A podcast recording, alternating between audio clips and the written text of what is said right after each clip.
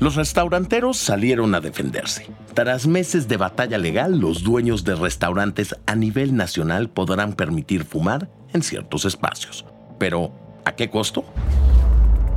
Soy Valentín Cataldo y vamos con N Diario, un producto de N Podcast. No olvides seguirnos, activar la campanita de notificaciones y visitar nmas.com.mx. Este martes 18 de julio los restaurantes obtienen amparo contra el reglamento antitabaco. Desde el 15 de enero de este año entró en vigor un nuevo reglamento para el uso de tabaco en ciertos espacios. A grandes rasgos, el decreto prohibió que los restaurantes vendieran alimentos o bebidas en espacios para fumar cigarros, tabaco o sus derivados. Esto incluye productos más nuevos como los vapeadores, y si estos negocios incumplían con la medida, podían ganarse una multa de hasta 400 mil pesos, una clausura temporal o definitiva. Todo esto se hizo con el objetivo de cuidar a los comensales no fumadores, sobre todo a los niños, quienes pueden recibir daños a su salud por respirar el humo de otras personas. En su momento, Carlos Gámez, director de la Oficina para el Control del Tabaco en la Comisión Nacional contra las Adicciones, CONADIC, defendió la medida como una de salud pública. Una libertad no puede estar por encima de un derecho superior, de un derecho supremo consagrado en el artículo cuarto constitucional, que es justamente la protección de la salud. Pero a los restauranteros no les pareció el nuevo reglamento. Según la Cámara Nacional de la Industria de Restaurantes y Alimentos Condimentados, CANIRAC, en los primeros meses hubo pérdidas económicas de hasta el 30% en sus negocios. La misma organización y otros agremiados advirtieron que vendría una tormenta de amparos en contra del gobierno para revertir las medidas. Este lunes un tribunal en materia administrativa le concedió a la Canirac la suspensión definitiva del decreto, por lo que miles de restaurantes podrán volver a ofrecer alimentos y bebidas en zonas designadas para fumar que deben estar al aire libre. Eso sí, deben comprobar que están afiliados a la Cámara cumplir con las leyes antitabaco existentes, hacer un registro en su sitio web y obtener una copia de la resolución del tribunal para tenerla en su establecimiento. La Canirac representa más de 600.000 establecimientos en los 32 estados, así que podemos esperar que el humo regrese a restaurantes y bares de todo el país. Además de las pérdidas económicas, argumentaron que las restricciones eran discriminatorias contra los clientes fumadores. Según los empresarios, ya había suficientes protecciones para los comensales que no consumen tabaco o sus derivados.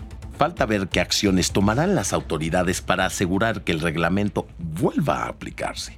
Para la Organización Mundial de la Salud, el gobierno de México a través de la Secretaría de Salud y la CONADIC ha logrado avances significativos para reducir el consumo de tabaco y promover la salud pública.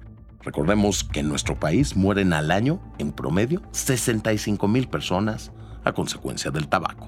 Y díganme una cosa, ¿qué opinan del amparo que obtuvieron los restaurantes? Por favor, contesten nuestra encuesta en la sección de comentarios.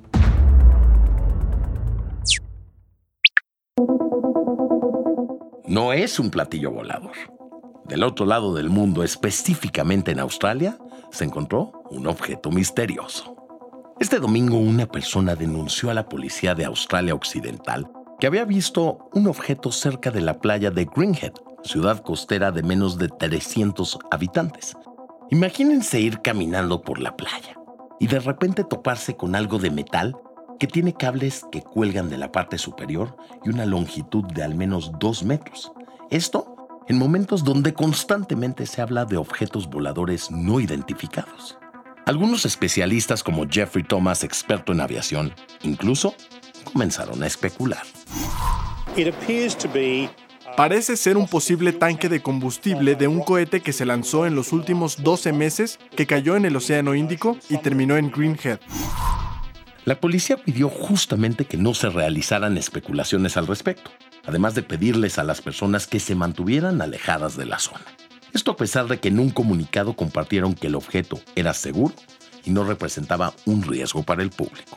La Agencia Espacial Australiana mencionó en un comunicado que podría tratarse de un vehículo de lanzamiento espacial extranjero, pero hasta el momento nadie ha mencionado que se trate de un objeto volador no identificado. Y hablando de estos temas, alguien que por décadas se ha dedicado a estudiar objetos voladores no identificados es Jaime Maussan, quien recientemente estuvo en el podcast La Cueva de Álvaro y reveló datos sabrosísimos. Y ustedes podrán escuchar este episodio en su plataforma favorita.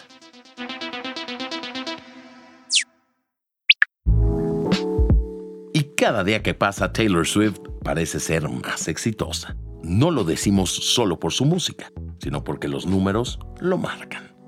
Su más reciente álbum Speak Now logró colocarse en el top 10 de la lista Billboard 200, junto con otros discos de ella misma. Hablo de Midnights, Lover y Folklore. Esto es una gran hazaña, tanto que se ha convertido en la primera mujer en colocar cuatro discos a la vez en el top 10. Además de que la intérprete de Shake It Off ya ha logrado conseguir colocar 12 discos en el puesto número uno, superando a Barbara Streisand, quien había logrado 11. Esto fue todo por hoy. Espero que tengan un gran martes y no olviden seguirnos, activar la campanita de notificaciones y visitar nmas.com.mx. Nos escuchamos mañana en un episodio más de NMAS Diario, un producto de NMAS Podcast.